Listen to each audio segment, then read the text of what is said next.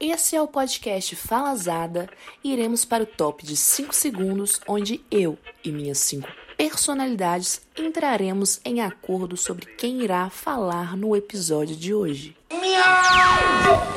Áudio. Nunca. Essas lives são sinceras ou falsas? Ô menino, isso é falsa, Vovó. menina! Vovó, Deixa ser falsa! vovó, Falsa! E aí, galera, como é que vocês estão? Espero que todos estejam muito bem e que tenham ido ao postinho tomar a segunda dose da vacina, né? Porque pra mim não existe burrice maior do que a pessoa que se deu ao trabalho de enfrentar uma fila de três quarteirões pra tomar a primeira dose e não voltou pra tomar a segunda, né? Então, caso exista alguém ouvindo esse podcast que ainda não foi lá completar essa vacina, e eu espero que não, pois acredito que meus ouvintes são pessoas aí maravilhosas e conscientes. Toma vergonha nessa sua cara, viu, meu filho? Levanta essa bunda do sofá e vai lá agora, pelo amor de Deus. Dito isto, vamos ao episódio de hoje que se iniciará de uma forma bem diferente, que é o som de uma latinha de cerveja bem geladinha se abrindo.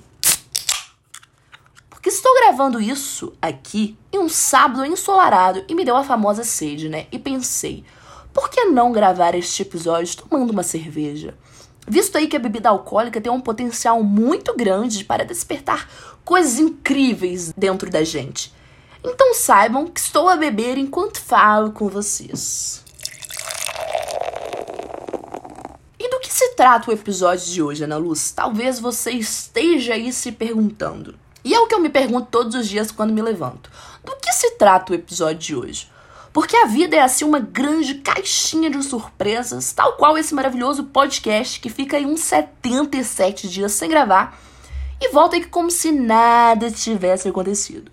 Porque de fato nada aconteceu.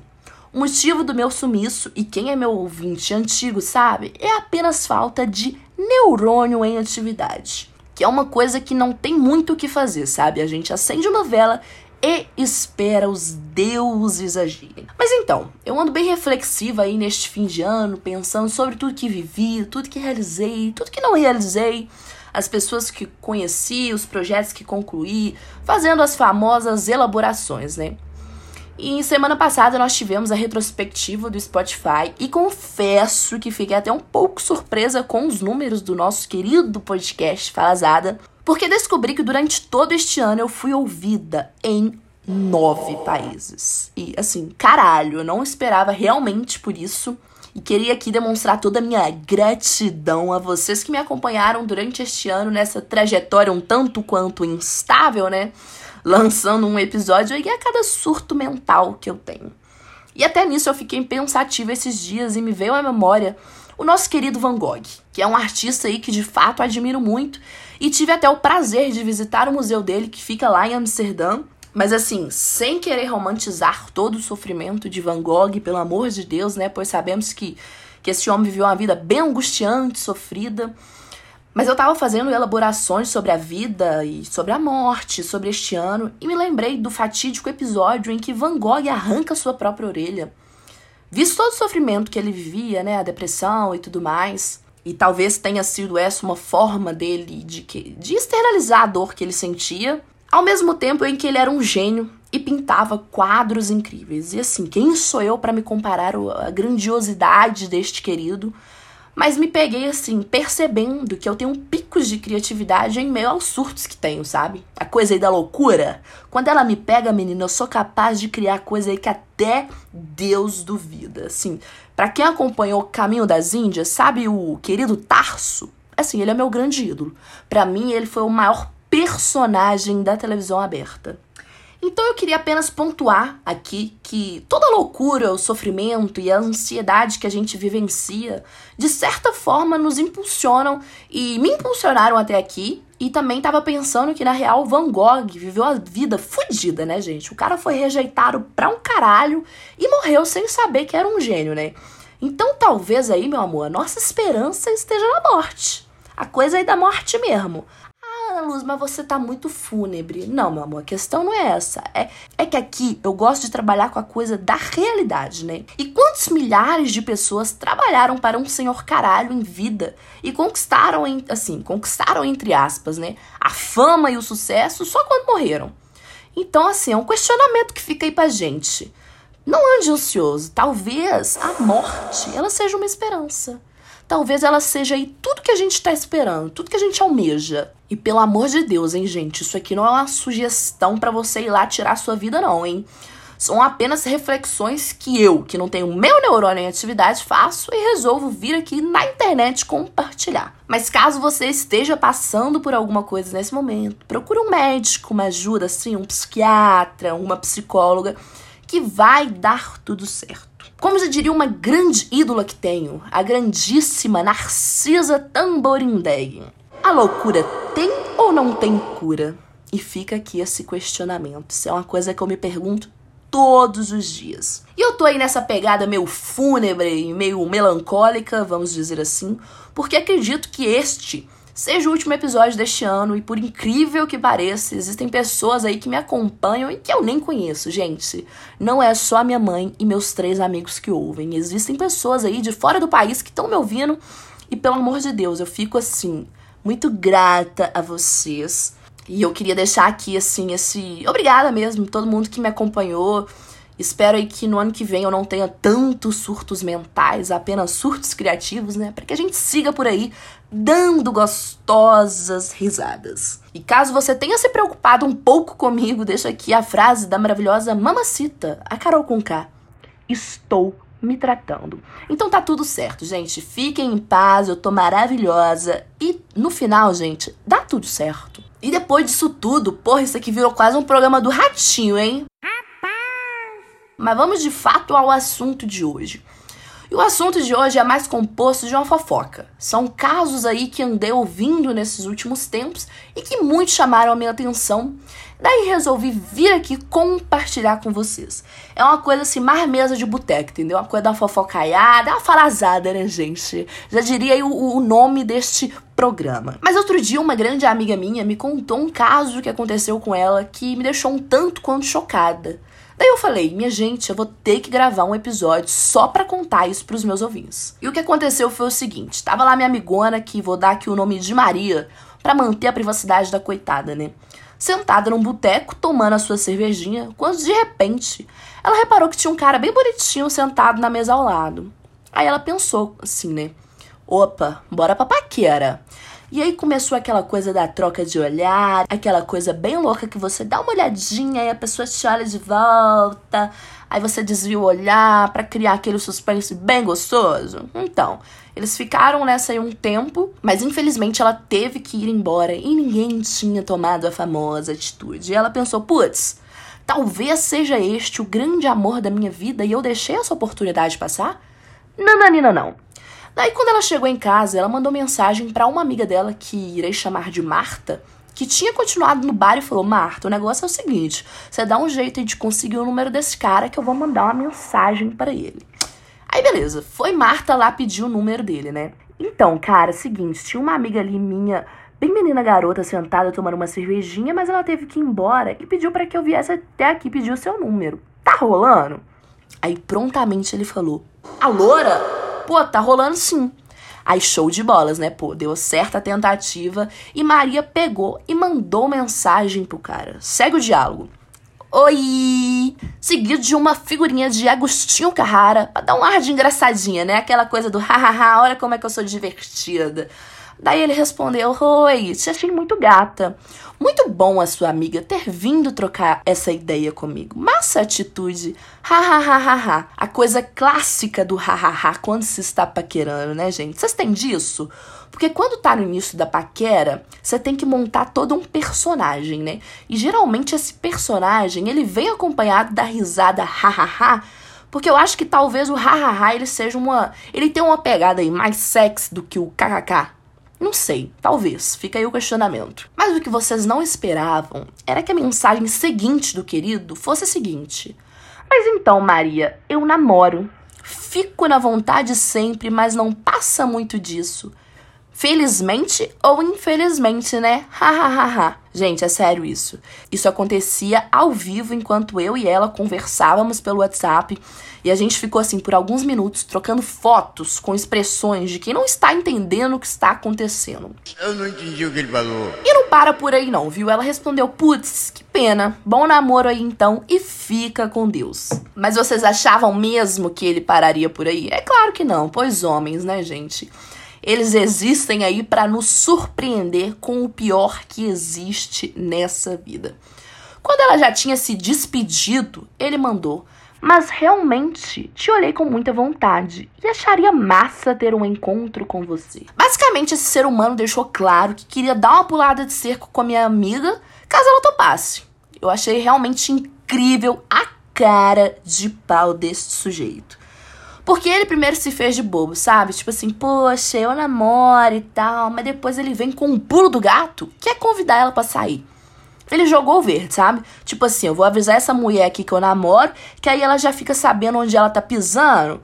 Mas o que ele não esperava é que minha amiga seria uma mulher de princípios e não cairia neste papinho. E foi basicamente isso, gente. Quem gostou dessa fofoca? Realmente eu achei espetacular, porque é uma história aí cheia de plots, né? Você acha que vai acontecer uma história de amor, mas o final consegue ser assim surpreendentemente péssimo. Imagina se algum dia este homem ou sua querida namorada escutarem esse podcast. O pior é que se a pobre coitada da namorada ouvir, não vai nem sonhar que tudo isso aconteceu com um dito cujo que ela chama de namorado. Mas vida que segue, né, minha linda? Tomara a Deus que essa diva consiga se livrar deste embuste. E outro dia eu resgatei uma memória aí de quando eu tinha uns 7 anos e não sei bem o porquê dela ter vindo à tona. E são nesses momentos que me batem uma grandíssima vontade de me matricular em uma faculdade de psicologia para estudar a mente humana. Porque realmente, que coisa louca é este mundo da psique. Mas eu logo desisto porque eu não tenho a menor, assim, saúde mental e física de passar mais cinco anos dentro de uma instituição de ensino. Decidi que daqui em diante a minha instituição de ensino será esse mundão aí de meu Deus. Mas aí eu tava lá lembrando de uma vez que eu tinha uns sete anos e estudava em uma escola que chamava São Sabas, ou ainda chama, né? Porque eu não faço ideia do rumo que essa instituição levou. E que fica lá em São Paulo, porque eu morei lá durante um ano, enfim. E tinha um menino lá, gente, ele era apaixonadinho comigo. Ele era, tipo, da mesma série, da mesma idade que eu, mas de uma sala diferente. Aí ele meio que ficava me seguindo assim nos recreios, trocando uns olhares, mas ele nunca falava comigo. Era uma pegada mais stalker assim, sabe? E eu quando era criança, eu não era muito chegada em menino não, gente. Eu era bem aquela coisa dos batutinhas. Meninas! Coisa aí que não mudou muito ao longo da vida, né? Visto que até hoje esse sentimento de E eu já não era muito fã de meninos, quem dirá da ideia de ir namoradinho e coisas do tipo. Eu odiava isso muito. Eu ficava assim, ensandecida, quando as pessoas iam me perguntar: ai, Ana, e os namoradinhos? Aí, certo dia, uma professora veio comentar dele comigo. Eu posso estar bem enganada, mas eu acho que ele chamava Júlio. Ela falou assim: Ana, o Júlio gosta muito de você. Ele sempre pergunta de você, etc. Vocês podiam ser amigos. O que, que você acha? E eu fiquei tipo, Deus me livre de ser amigo desse capeta que fica me perseguindo. Mas eu falei isso pra ela, né? Eu não lembro que, qual foi a minha resposta, mas assim, eu lembro que por dentro eu fiquei, pelo amor de Deus, suma da minha vida. Mas aí chegou o fatídico dia que Júlio mandou alguma amiguinha dele me entregar uma cartinha que ele tinha feito para mim. E eu lembro bem que a gente tava no recreio e eu tava lá bem gatinha tomando meu todinho com as minhas amiguinhas. E a menina veio, falou que Júlio tinha mandado entregar a cartinha e vazou. Gente, eu fiquei, tipo assim, alguns segundos olhando para aquilo, quando de repente eu me dirigi até a lixeira. Tudo isso trocando olhares com ele. O pop, coitado, gente, tava esperando pra ver minha reação.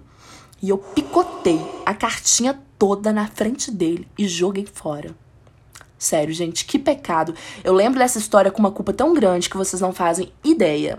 Primeiro, porque até hoje eu morro de curiosidade para saber o que, que Júlio tinha escrito ali para mim. E segundo, porque basicamente eu devo ter sido a primeira pessoa a partir o coração do menino Júlio em pedaços, né, gente? E sem necessidade nenhuma. Eu fui muito em Mean Girls e eu não me orgulho disso, não, sabe? Talvez eu esteja aí até vivenciando o karma de ter feito isso com um pequeno Júlio. E queria vir aqui em público pedir perdão de todo meu coração a você, Júlio. Se um dia você ouvir isso aqui, e as chances são tipo de 0.00.1%, saiba que carrego essa culpa desde que alcancei a idade para entender as coisas. Então saiba que eu era só uma criança burra que odiava homens. Então, assim, perdão por tudo, de verdade. E essa história também me lembrou um caso, assim, maravilhoso, que tem a ver com escolas. Porque certa vez a minha amiga tava me contando que teve uma festa junina na escola dela que a galera tava arrecadando coisas para doação, sabe? Tipo, medicamentos, tipo, sei lá, uma dipirona, comida, produto de higiene, roupa, essas coisas. Daí ela pediu para a senhora mãe dela providenciar a tal da doação, né? E o pai dessa minha amiga é um médico psiquiatra. Portanto, ele ganha assim várias amostras grátis de medicamentos.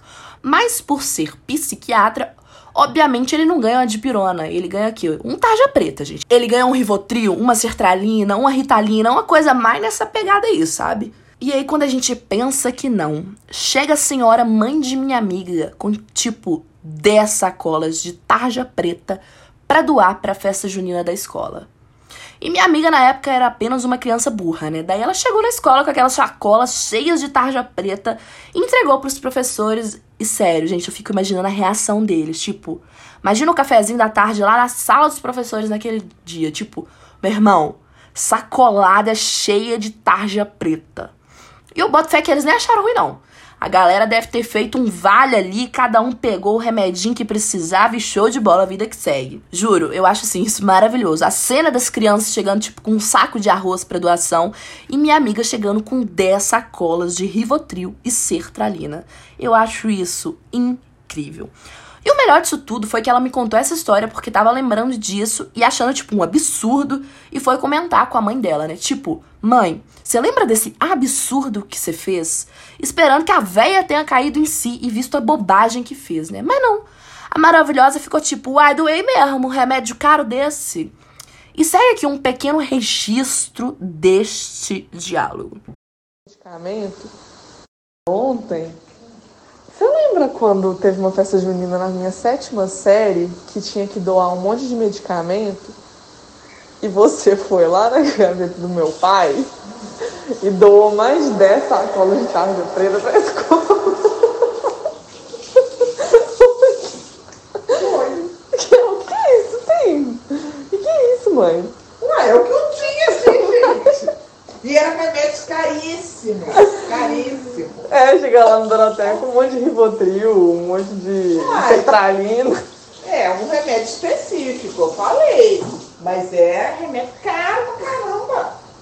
Maravilhosa, gente, juro. É tipo assim, o maior sonho da minha vida, gente. Ganhar uma sacolada de tarja preta sem ter que pagar um real. É tipo assim, tudo que eu almejo. E falar de tarja preta me lembrou um dia que eu tava batendo um papo com um amigo que tem a famosa TDAH que para quem não sabe significa transtorno do déficit de atenção com hiperatividade.